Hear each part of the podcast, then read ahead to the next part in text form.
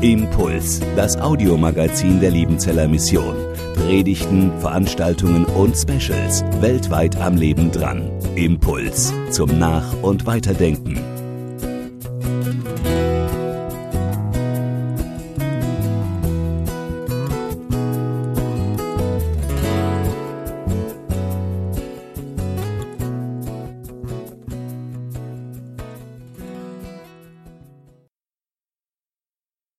Ein Thema, das mich persönlich immer wieder sehr berührt hat und das ich dann auch mal als Neutestamentler angegangen bin, das ist das Thema, wie kommt es eigentlich dazu, dass diese kleine Bewegung von Jüngern des Jesus von Nazareth, eines galiläischen Zimmermanns, der als Messias verehrt wurde, der zwölf Jünger gesammelt hat, der nach seinem Tod und seiner, so aus der Sicht des römischen Weltreichs, angeblichen Auferstehung, wie es man damals gesagt hat, man hat es nicht für möglich gehalten, man hat aber gemerkt, man kriegt diese Schar der Jünger nicht mehr unter den Deckel, man kriegt diese Bewegung nicht mehr in den Griff.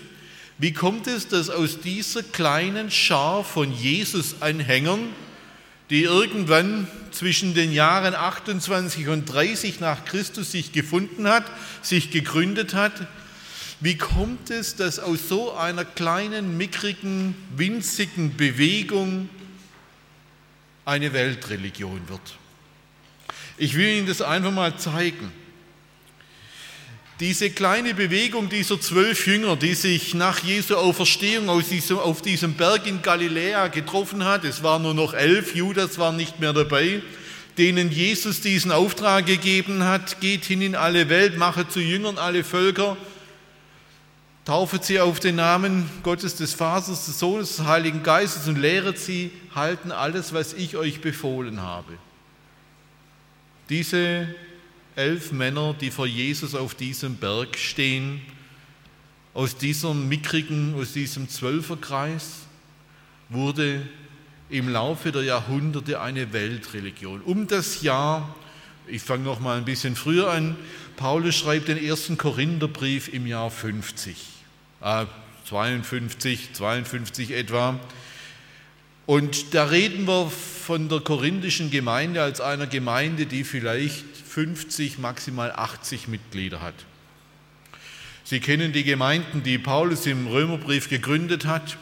Wenn man die zusammenzählt, dann kommt man vielleicht auf 2000 Leute im Jahr 50. Anderswo wurden auch Gemeinden gegründet. Insgesamt in den 50er Jahren vielleicht 10.000. Man schätzt, am Ende des ersten Jahrhunderts waren es 50.000 Christen, die sich über das römische Weltreich verstreut haben in diesen Gemeinden, die Sie alle kennen, die im Neuen Testament genannt werden, wo die Apostel hingegangen sind. In Rom wissen wir nicht, wer es gegründet hat, wahrscheinlich Christen, die vielleicht schon beim Pfingstwunder in Jerusalem dabei waren, den Heiligen Geist empfangen haben, Christen geworden sind und diese Botschaft mit nach Rom getragen haben.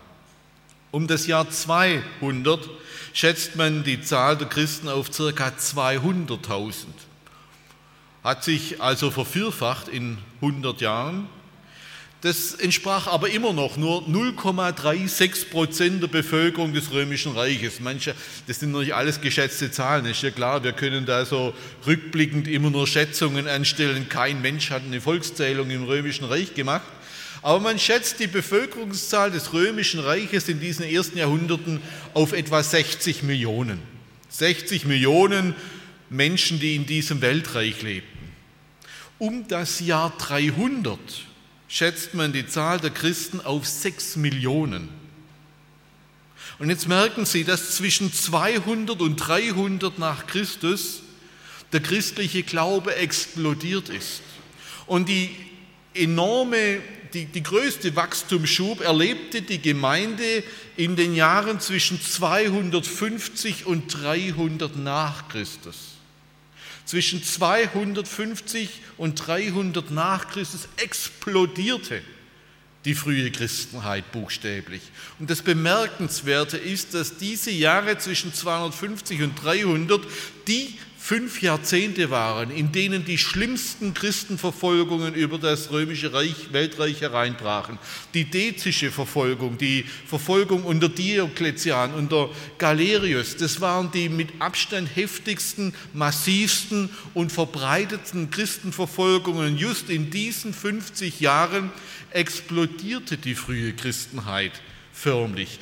Es war nicht die sogenannte konstantinische Wende. Sie haben da wahrscheinlich schon davon gehört. Kaiser Konstantin äh, wurde im Jahr 312 äh, vor einer Schlacht, wo er den Konkurrenten Maxentius äh, besiegen wollte, erschien ihm der Sage nach eine Vision, dass er das Christuszeichen Chiro für die ersten beiden Buchstaben für Christus im Griechischen sah er und dann hörte er die Stimme in hoc signum vice, in diesem Zeichen siege. Und er hat dann noch in der Nacht verfügt, dass auf die Schilde seiner Soldaten, Asterix-Leser, die kennen das, die Schilder der römischen Truppen, dass auf diese Schilde nicht der römische Reichsadler, sondern dieses Christuszeichen Chiro angebracht werden sollte. Und in diesem Zeichen hat er dann seinen Konkurrenten besiegt. Man nimmt ja immer oft an, ja okay, unter Konstantin haben die Christen dann Privilegien bekommen, da wurden die bevorzugt, weil eben Konstantin selber Christ geworden ist und deshalb hat sich die Gemeinde so äh, explosionsartig vervielfacht. Nein, es war umgekehrt. In diesen 50 Jahren zwischen 250 und 300, als die schlimmsten Christenverfolgungen über das römische Weltreich hereinbrachen, explodierte die Gemeinde Jesu Christi, sodass am Ende, noch vor Ende der Christenverfolgungen, 10% Christen waren. Und Konstantin hat deshalb den christlichen Glauben zur Staatsreligion gemacht, weil er gemerkt hat, das ist die kommende Kraft den kann ich gar nicht aufhalten. Besser, ich wechsle frühzeitig die Seiten auf die Seite des christlichen Glaubens und mache mir diesen Glauben zu nutzen und lass mir den Rückenwind geben von diesem Glauben für meine Herrschaft, wie wenn ich mich gegen diesen Glauben stelle, was nichts gebracht hat. Meinen ganzen Vorgängern, die die Christen verfolgt haben, denen hat das überhaupt nichts gebracht. Die Gemeinde ist mehr und mehr gewachsen, die ist gewuchert, die ist explodiert trotz der Christenverfolgung. Und deshalb hat Konstantin gemerkt, er muss sich umgekehrt auf die Seite dieses Glaubens stellen, um erfolgreich regieren zu können, um dieses Weltreich erfolgreich führen zu können. Das alles ist eine unglaublich spannende Zeit. Es gehört zu den Eigentümlichkeiten dieser ersten 300 Jahre, dass wir leichter erklären können, warum der christliche Glaube unattraktiv war. Das ist das, was ich als erstes tun möchte. Ihnen zuerst mal erklären, warum der christliche Glaube extrem unattraktiv war in diesem Reich. Es ist schwieriger zu erklären, warum die Gemeinde eigentlich gewachsen ist. Es ist klar. Als Christenmenschen wissen wir den Willen Gottes, wissen wir das Wirken Gottes dahinter, wissen wir um das Wirken des Heiligen Geistes. Aber mich als Neutestamentler, als Forscher interessiert mal, gibt es Faktoren, gibt es Faktoren, die wir lernen können, von denen wir uns etwas abschauen können, was in diesen ersten 300 Jahren trotz der Unattraktivität diese Gemeinde so attraktiv gemacht hat, dass sie nach 300 Jahren 10 Prozent der Bevölkerung des römischen Weltreichs gestellt hat. Das ist sozusagen das, was mich interessiert. Und dann Gibt es davon etwas, was wir lernen können für unsere Situation heute? Wir beginnen mit der Unattraktivität. Sie alle wissen, dass die Begegnung des christlichen Glaubens mit dem römischen Reich eine äußerst konfliktreiche war. Sie alle wissen um Nero, um die Christenverfolgung unter Nero, das war die erste Katastrophe. Nero hat die stadtrömischen Christen, das bezog sich zunächst mal nur auf die Stadt Rom, verfolgen lassen. Nero hat ja den Brand Roms selbst verursacht. Am 18. Juli des Jahres 64 brannte Rom. Das war so eine antike Form der Altstadtsanierung. Und er hat dann den Christen diesen Brand in die Schuhe geschoben und es kam zu fürchterlichen Verfolgungswellen. Nero hat Christen an Stäbe binden lassen und sie mit Pech einschmieren lassen und sie als lebendige Fackeln verbrennen lassen während seinen Abendpartys. Da stand man mit Drinks und Häppchen und links und rechts verbrannten Menschen. So war Nero. Er hat sie in den Zirkusspielen den Tieren zum Fraß vorwerfen lassen. Alle die Grausamkeiten dieser römischen Unterhaltungsindustrie wurden angewandt auf diese Christen. Und gleichzeitig wurde das dann immer reichsweiter, diese Christenverfolgung. Warum hat diese Begegnung so konfliktreich stattgefunden? Eigentlich überraschend. Denn die frühe Christenheit war eigentlich die friedlichste Religion, die man bis dahin in der antiken Welt kannte. Ein Ethos der Friedfertigkeit, ein Ethos der Nächstenliebe, wie es die antike Welt bis dahin nicht erlebt hat, äh, prägte die frühe Christenheit. Und umgekehrt ist aber auch interessant, weil das römische Weltreich im Grunde extrem tolerant war, in religiöser Hinsicht extrem tolerant. Es war sehr integrationsfähig. Jeder Kult, jede Religion, jeder äh, jede Bewegung wurde irgendwie integriert in dieses Weltreich. Warum hat es zwischen diesem Weltreich und der christlichen Gemeinde nicht gefunkt? Warum hat es nicht geklappt? Und die Gründe, die will ich Ihnen kurz nennen. Einmal, eine antike Religion war daran erkennbar, dass sie ein paar übliche Accessoires hatte. Man hatte einen Tempel, man hatte einen Priester, man brachte Opfer, man hatte einen Altar für diese Opfer. Fast alle Kulte, alle Religionen, alle religiösen Bewegungen hatten sowas. War üblich.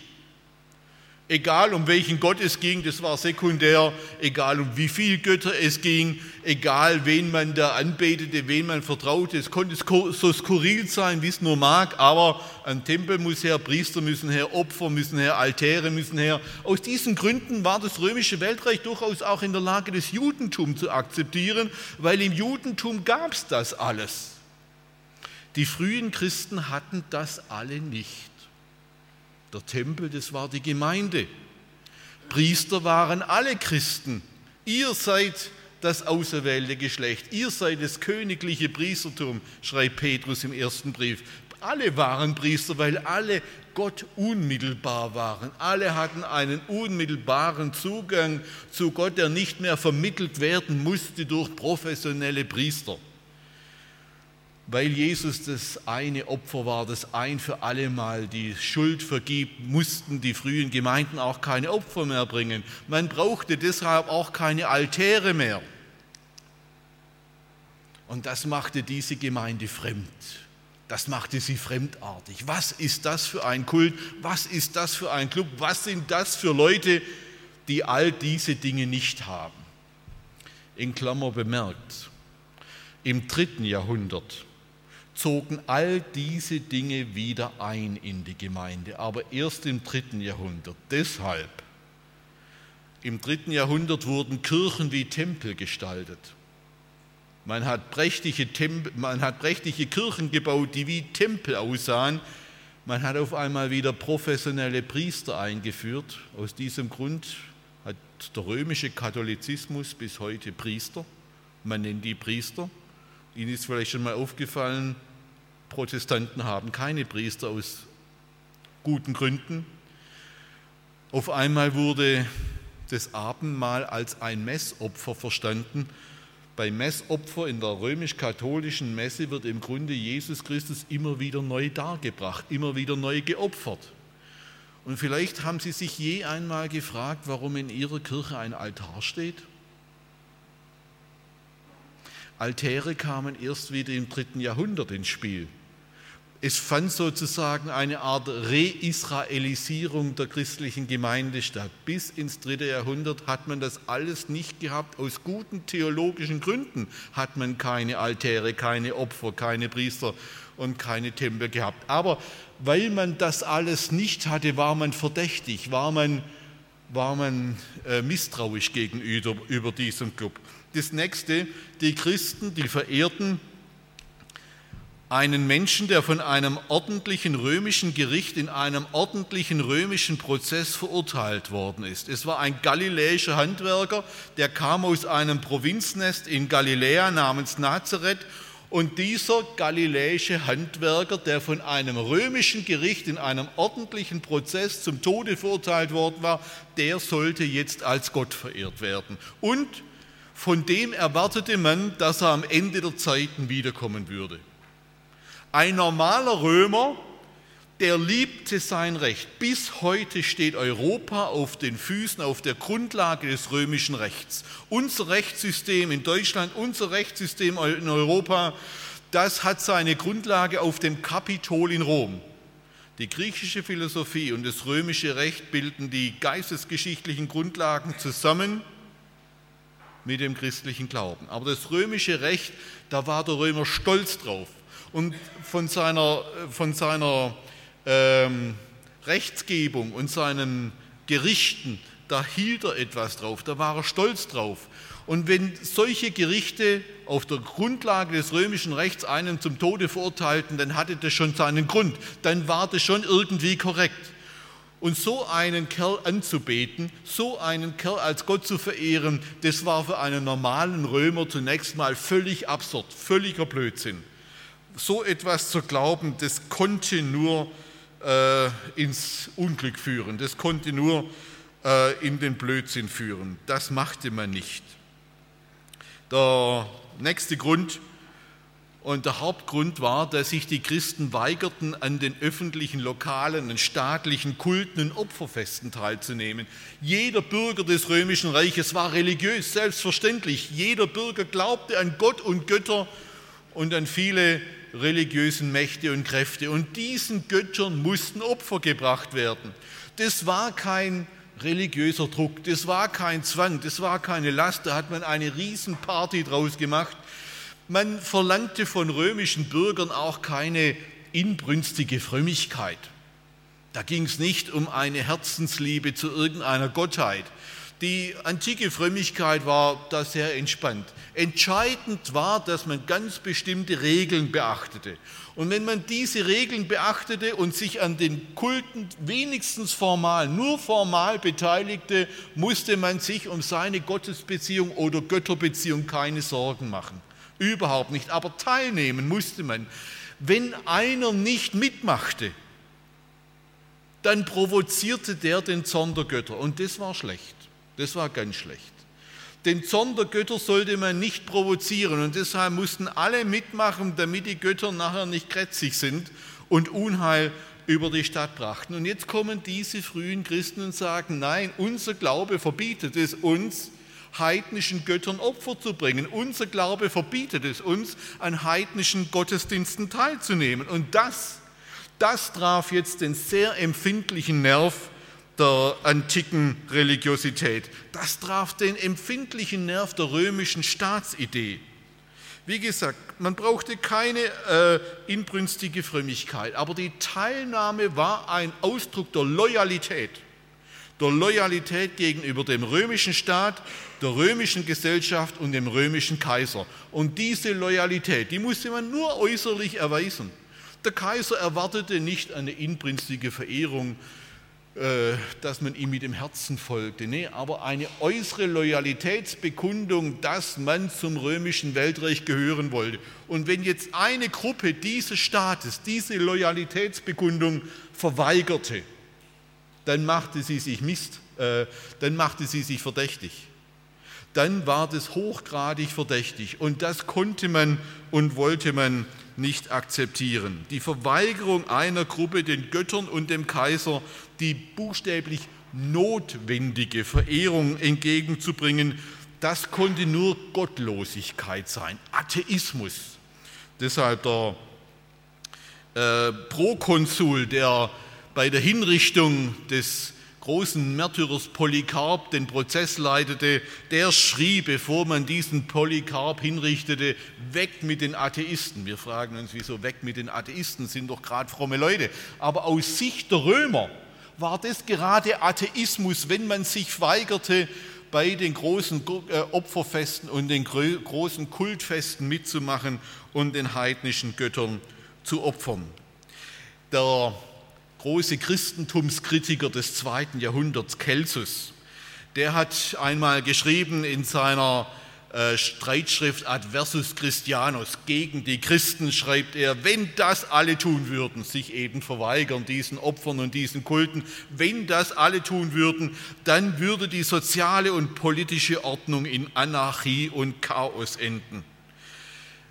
Der Kelzus, der wäre bereit gewesen, Christen mitsamt seiner aus seiner Perspektive anstößigen und irrsinnigen Ansichten zu tolerieren, wenn sie bloß wenigstens rein formal, rein äußerlich den traditionellen Göttern die Verehrung entgegengebracht hätten. Wenn sie das gemacht hätten, da hätte sich innerlich vielleicht trotzdem den Kopf geschüttelt, was für ein blödsinniger Glaube, aber er hätte sie toleriert und akzeptiert. Aber sie haben es nicht gemacht und deshalb war das für diesen Celsus unmöglich. Deshalb schreibt der, äh, der Rhetor Aelius Aristides schreibt im zweiten Jahrhundert von den sogenannten Unfrommen aus Palästina. Wir sagen, wieso Unfrommen? Das waren doch fromme Leute. Aber aus römischer Sicht waren das die Unfrommen aus Palästina.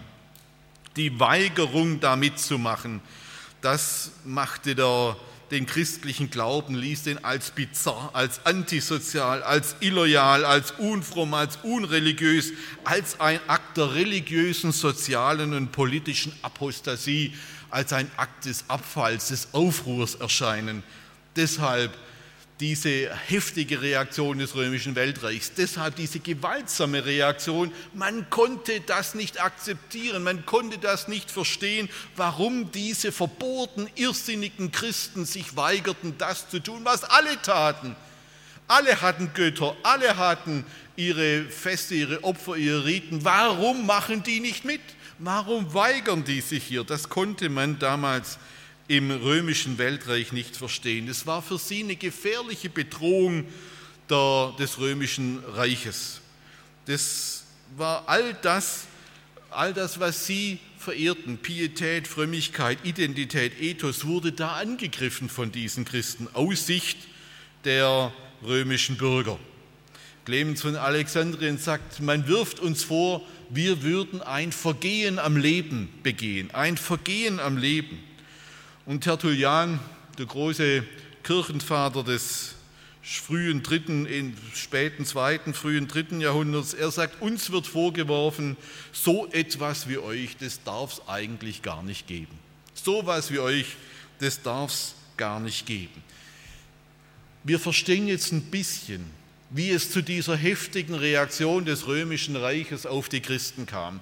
Wir verstehen die Aggressivität, wir verstehen ein bisschen die Gewalt, der sich die frühen Christen ausgesetzt sahen. Die Frage ist jetzt aber, was machte diesen Glauben für immer und immer mehr Menschen in den ersten 300 Jahren so attraktiv, dass sie trotz all dieser Repressionen, dass sie trotz der Stigmatisierung, dass sie trotz dieser Aggressivität, die die römische Umwelt gegenüber ihnen entgegengebrachte, dass immer mehr Menschen sich diesem Glauben zuwandten. Was ist der Grund dafür gewesen? Wie gesagt, wir werden natürlich immer sagen, es ist das Wirken Gottes, es ist sein guter Geist, aber ich möchte noch mal genauer hinschauen. Können wir Faktoren ausmachen, die es rational erklären oder rationale Gründe geben, warum hier dieser Glaube auf einmal so enorm wuchs wie keine andere Religion in dieser, in dieser Zeit. Und übrigens, keine andere Religion in den letzten 2000 Jahren ist in dieser rapiden Weise gewachsen. Was macht sie attraktiv? Ein erster Punkt, ich habe es vorher schon erwähnt, die christlichen Märtyrer. Die frühe Gemeinde hatte eine lange Liste, eine lange Reihe von herausragenden Vorbildern. Wir kennen alle aus dem Neuen Testament die Apostel, die Missionare wie Paulus und Petrus. Wir lesen von Bischöfen im zweiten und dritten Jahrhundert, die von großer Standhaftigkeit, von großer Authentizität äh, geprägt waren. Wir erleben ein zunehmendes Mönchtum im dritten Jahrhundert. prägende Figuren, die sich nicht gescheut haben, auch ihr Leben dahin zu geben.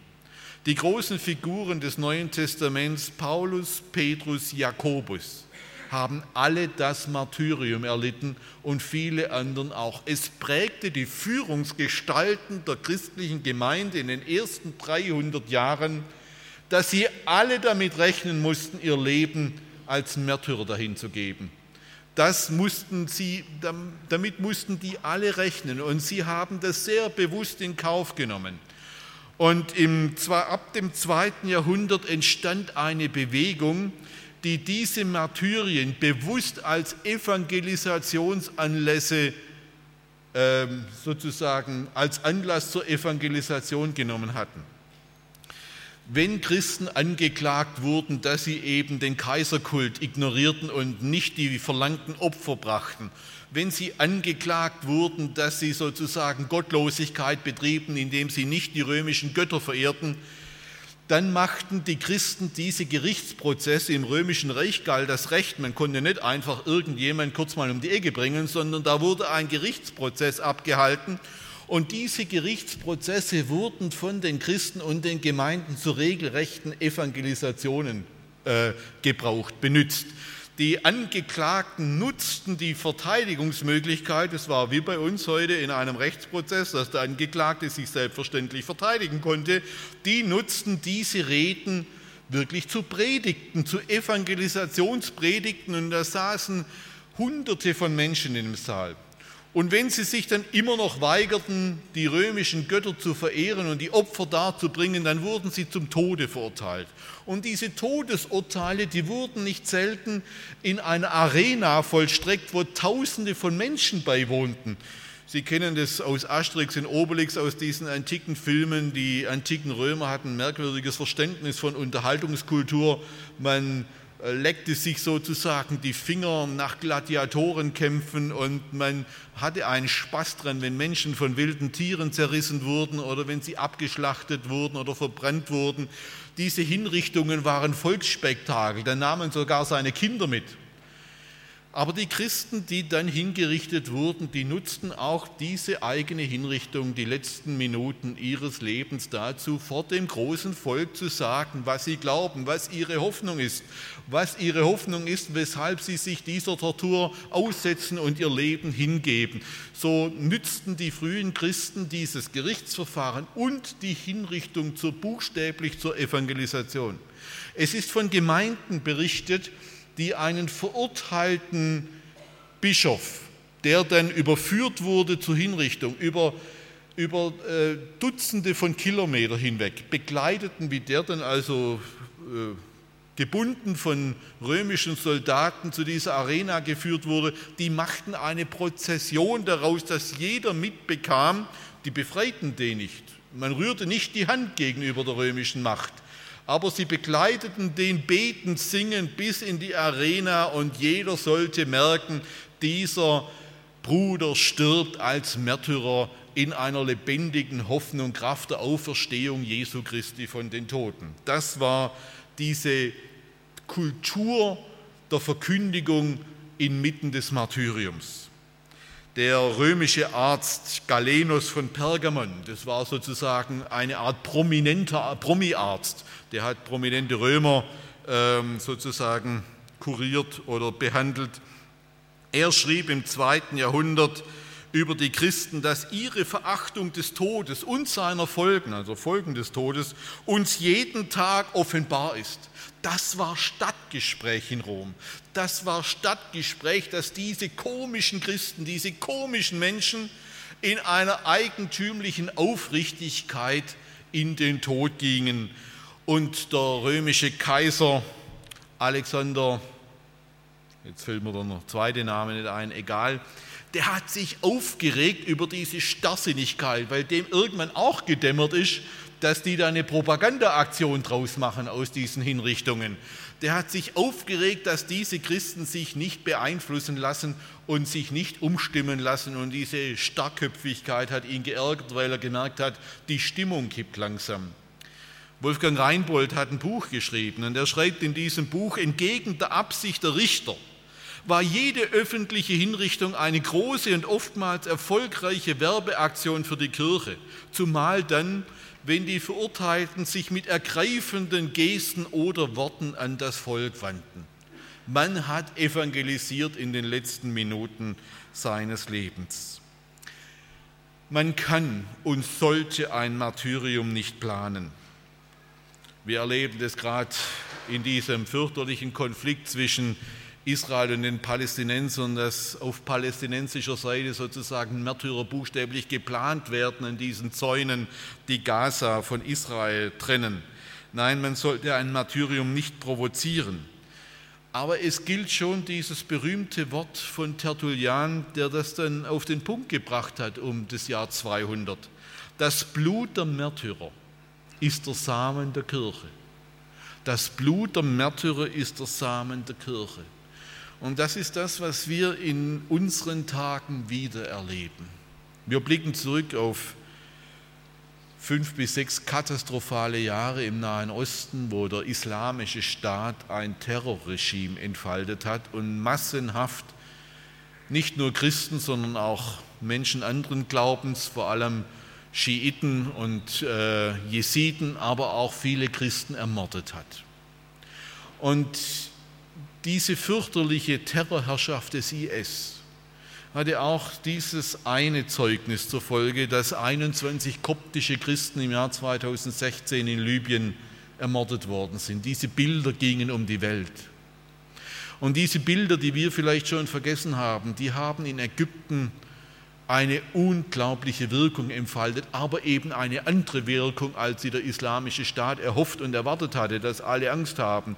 Diese Bilder von diesen orangefarbenen koptischen Christen, diesen 21 jungen Männern, die da am Strand von Libyen starben, die haben in Ägypten eine Debatte ausgelöst, die haben in Ägypten eine nachhaltige Wirkung entfaltet, verbunden mit der Frage, was ist das für ein Glaube, der diese Menschen stark macht, so zu sterben selbst im Martyrium aufrecht zu bleiben.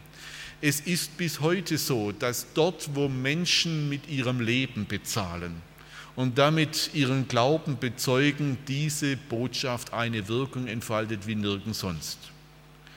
Wir blicken in China zurück auf, fürchterliche, auf den fürchterlichen Kulturkampf unter Mao Zedong, wo in den 60er Jahren Millionen von Christen den Tod gefunden haben. Und heute erleben wir in China, dass aber und aber Millionen Menschen zum Glauben kommen, weil eben die alte Religion nicht trägt, leer ist und man in Jesus eine neue, lebendige Hoffnung findet, aber eben auch geprägt und formatiert von diesem Zeugnis der Menschen, die da standhaft geblieben sind in China und anderswo. Und mein Gebet und meine Hoffnung ist es, dass das in der islamischen Welt und irgendwann eines Tages auch einmal in Nordkorea zu dieser großen Veränderung führen wird, wo bis heute auch Schwestern und Brüder mit ihrem Leben bezahlen. Evangelisation gibt es nicht billig. Es wird nicht ohne Opfer gehen. Wir können nicht Opfer machen, wir sollten sie nicht provozieren. Aber das war einer der ganz wesentlichen Punkte in den ersten 300 Jahren. Menschen, die aufrecht den Preis für diesen Glauben bezahlt haben. Ein zweiter Punkt, das ist die einfache Erlösungslehre. Ich will es Ihnen erklären, was ich damit meine. In der antiken Welt gab es viele Philosophien, viele Religionen, viele Kulturen, aber die Philosophien, die waren oft sehr komplex. Man denke mal an den Platonismus oder an Aristoteles. Da musste man schon ein helles Hirnstübchen haben, um das überhaupt zu verstehen. Umgekehrt galt der christliche Glaube in den ersten 300 Jahren als die Religion der Dummen, wie es Celsus, den habe ich schon erwähnt, Celsus, der Christenkritiker, der beschrieb die, den christlichen Glauben als die Religion der Dummen, als eine naive Lehre für naive Leute. Für, auf Griechisch heißt naive Leute Idiotai, Idiotai, Idioten. Ja? Der christliche Glaube ist eine Religion für die Idioten, für die einfachen, naiven Leute. Ja? Und das hatte schon einen gewissen Grund, weil dem christlichen Glauben sprachen sehr viele Sklaven zu.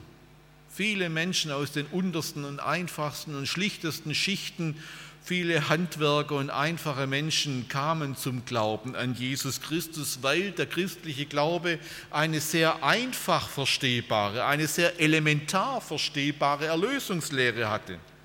Der Tod dieses Mannes von Nazareth, Jesus Christus, erlöst uns von aller Schuld und Sünde und im Glauben empfangen wir das ewige Leben, das kein Ende mehr hat. Und die Auferstehung von den Toten ist für uns eine lebendige Hoffnung. Das ist eine ganz einfache, ganz elementare Erlösungslehre. Paulus schreibt in Galater 3, Vers 28, hier ist nicht mehr Jude noch Grieche, Sklave noch, Sklave noch Freier, Mann noch Frau. Dieser Glaube, der löste all die sozialen Unterschiede auf, all diese Schichtunterschiede, die in der römischen Gesellschaft Menschen voneinander trennten, wurden aufgehoben durch diesen Glauben. Es entstand auf einmal eine große Egalität, eine große Gleichheit zwischen Menschen, die vorher aufeinander herabblickten oder aneinander hochblickten und plötzlich waren sie Schwester und Bruder in einer Gemeinde, völlig gleichgültig, welchen sozialen Stand und Status sie hatten. Das war unglaublich attraktiv. Und Paulus schreibt in Römer 3, dass wir die Gnade Gottes in Jesus Christus umsonst bekommen. Dorian heißt das griechische Wort, umsonst. Geschenkweise wird diese äh, Erlösung zugesprochen. Das Evangelium ist in seinem Kern eine ganz einfache Botschaft.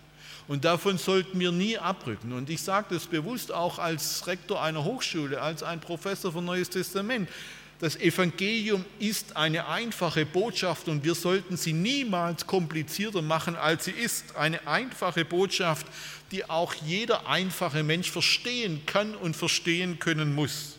Und gleichzeitig hat sie eine Tiefe, die der größte Theologe dieser Welt nicht in der Tiefe ausloten kann. Beides ist eben dieses Geheimnis dieses Glaubens, dass er ganz einfach ist, ganz einfach für jeden Menschen zu verstehen und eine Tiefe besitzt, die kein Theologe, kein Philosoph dieser Welt ausschöpfen kann. Und das machte diesen Glauben attraktiver als alle Philosophien der antiken Welt. Dass wir das bewahren. Ich bin ein großer Fan seit Jugendtagen des Evangelisten Wilhelm Busch. Die Älteren, denen wird es noch was sagen. Wilhelm Busch war in der Nachkriegszeit, schon in der Vorkriegszeit, aber in der Nachkriegszeit einer der bekanntesten Evangelisten. Sein Buch Jesus, unser Schicksal ist eines der meistverkauften Bücher des 20. Jahrhunderts gewesen. Und ihm war das immer wichtig, das deutlich zu machen. Der war theologisch hochversiert, aber ihm ist es gelungen, dieses Evangelium, diese einfache Botschaft auch einfach weiterzusagen. Es kamen dann bei seinen Evangelisationen immer wieder Menschen nachher zu ihm und wollten mit ihm diskutieren. Das hat er nicht gemacht. Er hat immer gerufen, Peter, komm mal her, da ist ein Intellektueller, red du mal mit dem. Also er äh, wollte mit den Intellektuellen da nicht diskutieren. Er wollte Menschen haben, die in ihrem Gewissen getroffen worden sind von seiner Botschaft und die ihr Leben verändern wollten, die umkehren wollten, die sich bekehren wollten. Mit denen hat er gesprochen, ganz egal, wie schlicht sie waren. Die Intellektuellen, da hat er Mitarbeiter gehabt, Peter, komm mal her, da ist ein Intellektueller, der durfte dann mit dem reden. Und äh, wir sollten es nicht auseinanderreißen. Ulrich Parzani war dann der Nachfolger von Wilhelm Busch und er merkte, ich muss auch mit den Intellektuellen sprechen, die haben auch ein Anrecht aufs Evangelium.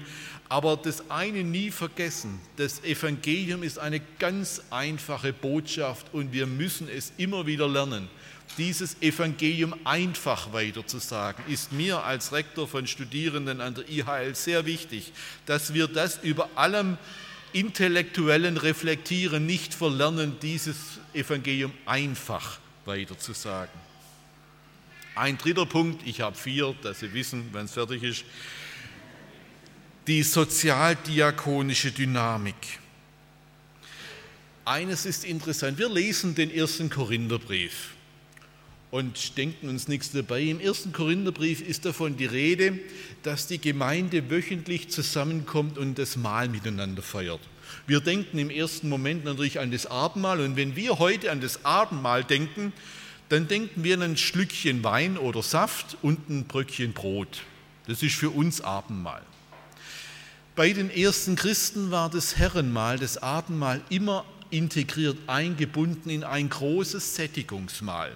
Da wurde zuerst zusammen gegessen und mitten in diesem Sättigungsmahl, wo es richtig was für die Kiemen gab, wurde dann das Herrenmahl gefeiert, mit allen Problemen, die es auch damals gab. Wir lesen das und denken, ja, so war's. So war's, ja.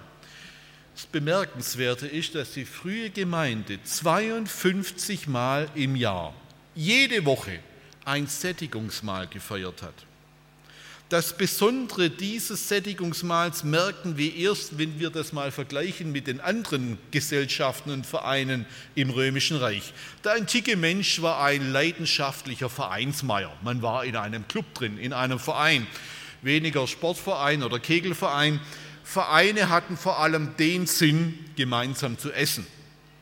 Und bei einer Vereinsmitgliedschaft war klar, ich kann nur in den Verein, der meiner sozialen Schicht entspricht. Ich kann nicht in einen Verein der oberen 10.000, wenn ich Sklave bin, sondern vereinsmäßig war ich immer in meiner sozialen Schicht drin. Anders ging es nicht. Okay. Man trat in den Verein ein und dann wurde ein Kontrakt aufgesetzt. Man hat diese Verträge gefunden. Da wurde ganz genau notiert, was man zahlen musste in diesem Verein und welche Speisen man dann dafür bekam welche Qualität von Wein, welche Qualität von Fleisch, welche Menge von Fleisch und so weiter und so fort, war ganz genau normiert. So, wie oft haben die denn Party gemacht in diesen Vereinen? Man hat keinen Verein gefunden im römischen Weltreich, der mehr als zehnmal im Jahr Party gemacht hat. Also so ein Kultmahl ging auch immer um die Verehrung eines Gottes, aber das war eher nebensächlich. Man hat vor allem gegessen und getrunken und zwar volle Kanne. Ne? Also man hat es gegeben und man musste aber dafür zahlen und mehr als zehnmal im Jahr gab es nie einen Verein oder gab es keinen Verein, der das mehr als zehnmal im Jahr gemacht hat.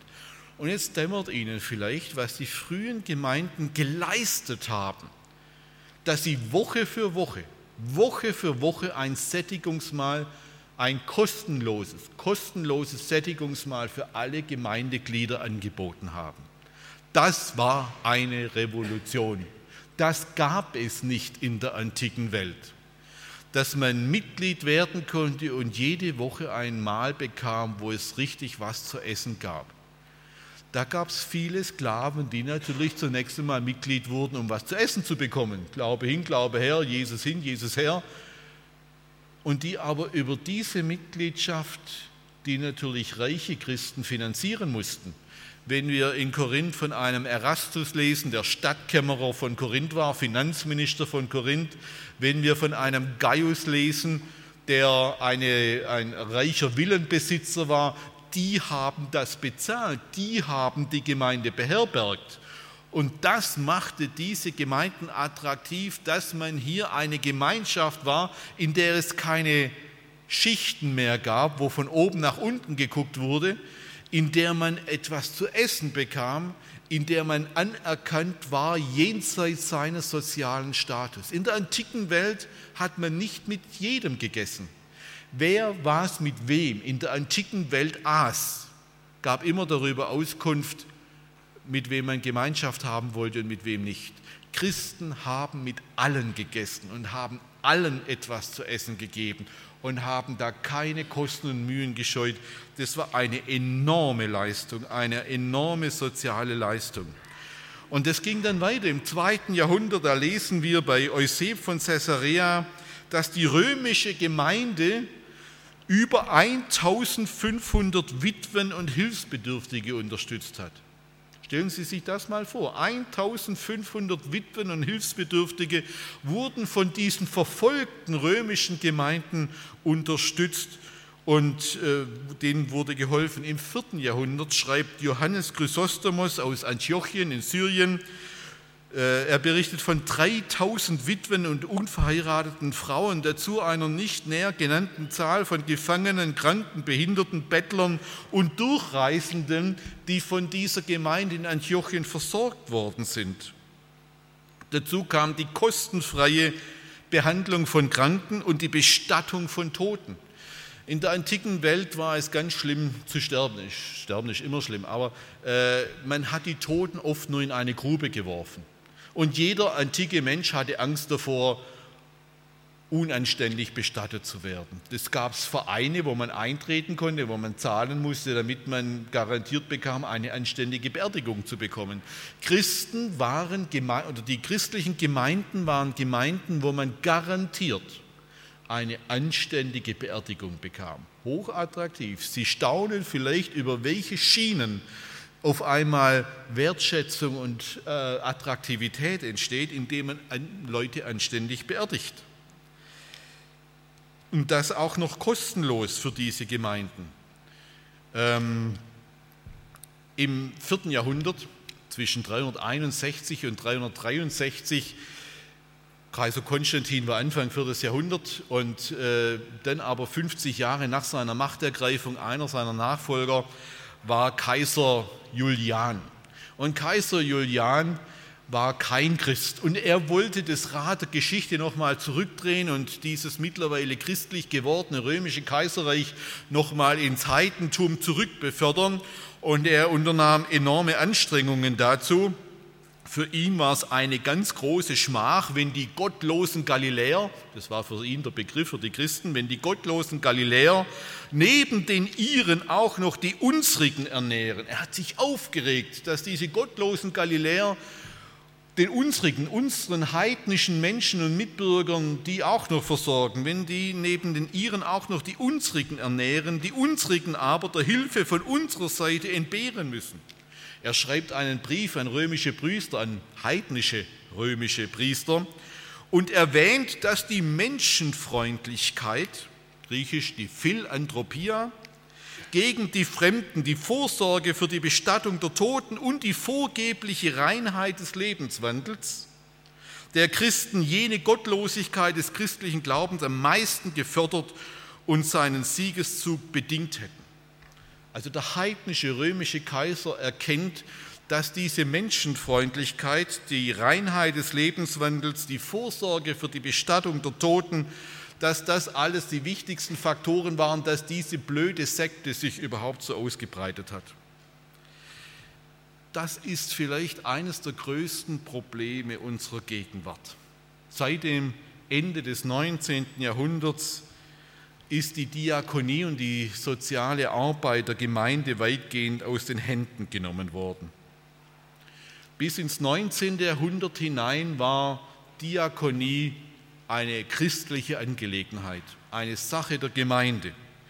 Und es war dann Bismarck, der sie verstaatlicht hat, der die berühmte Sozialgesetzgebung betrieben hat, nach der sich der Staat äh, künftig um die Wohlfahrtspflege kümmern musste. Bis ins 19. Jahrhundert hinein war Wohlfahrtspflege keine Staatsangelegenheit. Bismarck hat sie zu einer Staatsangelegenheit werden lassen.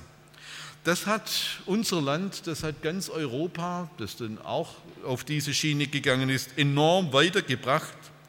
Aber es hat uns als Gemeinde Jesu Christi die dienende Liebe aus der Hand genommen. Für die leibliche Not der Menschen ist heute der Staat zuständig, während es 1900 Jahre lang die christliche Liebe war. Wenn aber eine Gemeinde nur noch für das geistliche und das himmlische Heil da ist und nicht mehr für das irdische Wohl der Menschen, dann reißt etwas auseinander, was 1900 Jahre hups zusammengehörte was da immer zusammengehalten worden ist und was in der frühen Christenheit eine enorme Attraktivität dieser Gemeinde darstellte.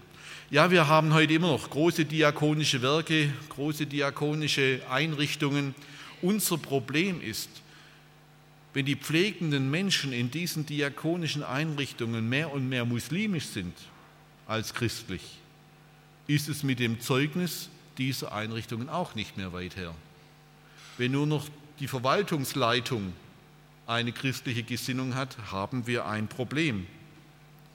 Wir werden uns das nicht mehr ohne weiteres zurückerobern können. Und wir wollen den Staat aus dieser Aufgabe auch gar nicht mehr entlassen. Wir könnten das in dieser Weise auch gar nicht mehr leisten, kein Thema. Aber was ich sagen will, es lohnt sich in dieser Weise zu investieren, dort zu investieren, wo Weichen gestellt werden. Ich bin schon sehr, sehr großer Befürworter dafür, dass wir in unseren christlichen Schulen, in christlichen Kindergärten investieren, um jungen Menschen, um Jugendlichen hier eine christliche Perspektive zu geben in einem Bildungswesen. Das ist mir ein ganz großes Anliegen. Es wird auch hier ohne Opfer nicht gehen. Das steht uns allen bevor. Schließlich ein letztes, die geistlichen Erfahrungen. Wenn wir das Neue Testament lesen, dann begegnen uns dort immer wieder geistliche Erfahrungen. Dann begegnen uns nicht zuerst theologische Reflexionen, dann begegnen uns nicht zuerst Glaubensüberzeugungen, sondern begegnen uns Erfahrungen von Menschen, die dem lebendigen, auferstandenen Jesus Christus begegnet sind. Ich möchte Ihnen zwei Beispiele nennen. In der Apostelgeschichte berichtet Lukas in seinem vierten Kapitel davon, wie Petrus und Johannes Ärger bekommen durch den jüdischen Hohen Rat. Der holt sie zum Verhör und äh, es wird eindringlich gedroht und verboten, ihr dürft nicht mehr im Namen dieses Jesus von Nazareth reden, sonst prügeln wir euch windelweich. Und dann sagt Petrus gegenüber diesem Hohen Rat, wir können es ja nicht lassen. Ihr lieben Leute, wir können es nicht lassen. Ihr könnt uns prügeln, so viel ihr wollt. Wir schaffen das gar nicht mehr. Wir kriegen das gar nicht mehr hin, die Klappe zu halten.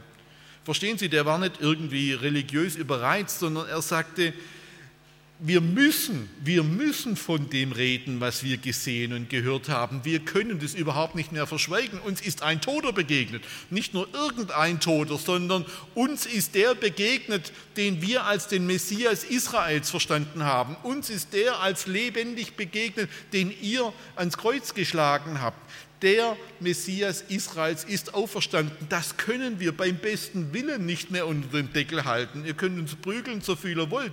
Wir können es nicht mehr lassen. Wir haben etwas erlebt, was grundstürzend war. Wir haben etwas erlebt, was diese Welt buchstäblich vom Kopf auf die Beine stellt. Und das Gleiche, wenn wir den ersten Johannesbrief lesen, die ersten Verse des ersten Johannesbriefes, da schreibt Johannes, was von Anfang an war was wir gehört haben, was wir gesehen haben mit unseren Augen, was wir betrachtet haben und unsere Hände betastet haben vom Wort des Lebens, was wir gesehen und gehört haben, das verkündigen wir euch. Am Anfang des christlichen Glaubens standen Erfahrungen. Erfahrungen mit Jesus Christus, Erfahrungen mit einem, der von den Toten wieder auferstanden ist. Und diese Erfahrungen konnte man nicht mehr unterdrücken, die konnte man nicht mehr geheim halten. Da konnte man Repressionen erleben, Stigmatisierungen erleben, wie man wollte. Das war so massiv, so prägend, dass man es einfach nicht mehr unterdrücken konnte. Das Neue Testament berichtet von einer ganz großen Fülle von Offenbarungen, von Epiphanien, Erscheinungen des auferstandenen Jesus von Nazareth. Darüber hinaus berichtet das Neue Testament von einer ganz großen Bandbreite verschiedener Geistphänomene. Die Rede ist von prophetischen Phänomenen, Zeichen und Wundern, Exorzismen, also Dämonenaustreibungen und Heilungen, von äh, einer Translokation, dieser Philippus, der auf einmal von, äh, von Samarien nach Gaza versetzt wird, eigenartigen Phänomenen und so weiter und so fort. Und man interpretierte diese Erfahrungen, die man da machte, als Erfüllung der Verheißung, die den Propheten Israels gegeben worden waren. Dazu kommt, dass mit diesen Phänomenen oft Begriffe verbunden werden im Neuen Testament wie Kraft und Macht, Energia, äh, Exousia, Dynamis. Und damit verband man immer spürbare, wahrnehmbare Kraftphänomene, die die Gemeinde beeindruckt haben. Ist Ihnen schon mal aufgefallen, dass im Neuen Testament kein einziges Kapitel zu finden ist, wo der Heilige Geist erklärt wird so richtig? Wir haben viele Verse und so weiter, aber wir müssen uns eine Lehre des Heiligen Geistes immer zusammen glauben aus ganz unterschiedlichen Versen. Der Punkt ist, weder Paulus noch Petrus noch Jakobus oder irgendein anderer Briefschreiber musste den Gemeinden erklären, was der Heilige Geist ist, weil sie den erlebt haben weil sie den erlebt haben und man ganz unkompliziert über diese Erfahrung des Wirkens dieses Geistes reden konnte. Am Anfang des Neuen Testaments, am Anfang der frühen Christenheit stand nicht eine Idee und erst recht kein redaktioneller Prozess, sondern die Erfahrung der Begegnung mit einem wiedererweckten Toten. Und diese Erfahrung, die war grundstürzend. Wenn Paulus in die römische Welt hineingeht und den, den Korinthern schreibt, Gott war in Christus und hat die Welt mit uns versöhnt. Gott war in Christus und hat die Welt mit uns versöhnt dann ist das die Einsicht, dass Gott diese Welt fundamental vom Kopf auf die Beine gestellt hat und jetzt jeder Mensch Kandidat für eine wunderbar neue Zukunft ist, die nicht mehr mit dem Tod endet, sondern eine lebendige Hoffnung enthält auf die Auferstehung von den Toten. Das war das Grundstürzende. Und all diese Elemente, ich könnte noch mehr nennen, die sind prägend gewesen für diesen frühen Glauben und für die Dynamik dieses frühen Glaubens. Es ist für mich eine berührende und bewegende Geschichte, dass wir immer wieder in Erweckungszeiten bis auf diesen Tag das erfahren und erleben, dass Menschen Begegnungen haben mit Jesus. Sie haben es vielleicht schon mitbekommen, dass unter Iranern eine riesige Erweckung stattfindet. Man geht davon aus, dass im Iran mittlerweile fast bis zu zwei Millionen Menschen Christen geworden sind, in diesem streng muslimisch, streng schiitischen Land. Dass in Europa viele Iraner zum Glauben kommen, intensiv auf der Suche sind nach der Wahrheit. Und neun von zehn, neun von zehn hatten eine geistliche Erfahrung, dass sie von einem weißen Mann geträumt haben. Die hatten Träume und in diesem Traum ist ihnen ein weißer Mann erschienen mit dem sie zunächst nichts anfangen konnten. Und dann sehen sie ein Bild von Jesus und sagen, den habe ich gesehen, wer ist das? Den habe ich gesehen. Sagt mir, wer ist das? Der ist mir im Traum erschienen. Und über diese geistlichen Erfahrungen kommen Menschen in Kontakt mit dem christlichen Glauben. Wir hatten hier im Dezember eine Taufe. Ein junger Afghane ließ sich hier taufen, hier auf dieser Bühne. Und der war einer der Flüchtlinge, die auf der griechischen Insel Lesbos gelandet ist und dort, weil seine Dokumente unlesbar waren, nicht weitergelassen wurde. Der ging zehnmal zu den griechischen Behörden und die sagten, es kann kein Mensch mehr lesen, was du da auf deinen Dokumenten stehen hast. Du kommst hier nicht weiter. Der war verzweifelt, der war am Ende, der wusste nicht mehr ein und aus. Und dann trifft er in diesem Flüchtlingslager einen iranischen Christen. Und er sagt zu ihm, hör mal her, ich biete dir an, ich bete mit dir. Der junge Afghane war Muslim, der war zunächst mal narret. Was fällt diesem Ungläubigen erstmal ein, dass er mir das überhaupt anbietet, mir als Muslim, dass er als Christ mit mir betet? Aber gut, seine Verzweiflung war irgendwann so groß, war es ihm egal. Dann hat er gesagt, okay, wenn du meinst, dann bet halt mit mir. Dann hat dieser iranische Christ eine geschlagene halbe Stunde mit dem gebetet. geschlagene halbe Stunde mit dem gebetet. Nachdem der irgendwann Amen gesagt hat, segnet er ihn und sagt, jetzt gehe ich wieder hin. Der geht mit dem immer noch genauso unleserlichen Dokument zu den Behörden, ist nach zehn Minuten durch. Und es war der erste Auftakt einer ganzen Reihe von geistlichen Erfahrungen, die dann dazu führten, dass der hier ein Bekenntnis zum christlichen Glauben abgelegt hat und sich hat taufen lassen.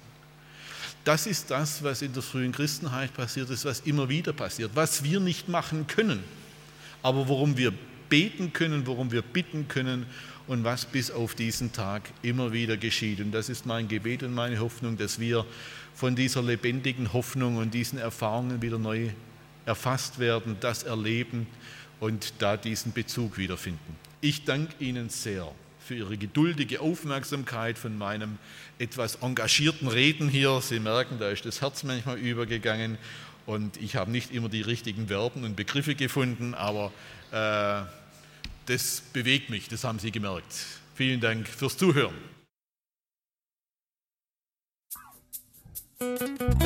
Impuls ist eine Produktion der Liebenzeller Mission. Haben Sie Fragen? Würden Sie gerne mehr wissen? Ausführliche Informationen und Kontaktadressen finden Sie im Internet unter www.liebenzell.org. Die Liebenzeller Mission produziert ebenfalls das Fernsehmagazin Weltweit am Leben dran. Informationen zur Sendung und zum Empfang gibt es unter www.weltweit-magazin.de.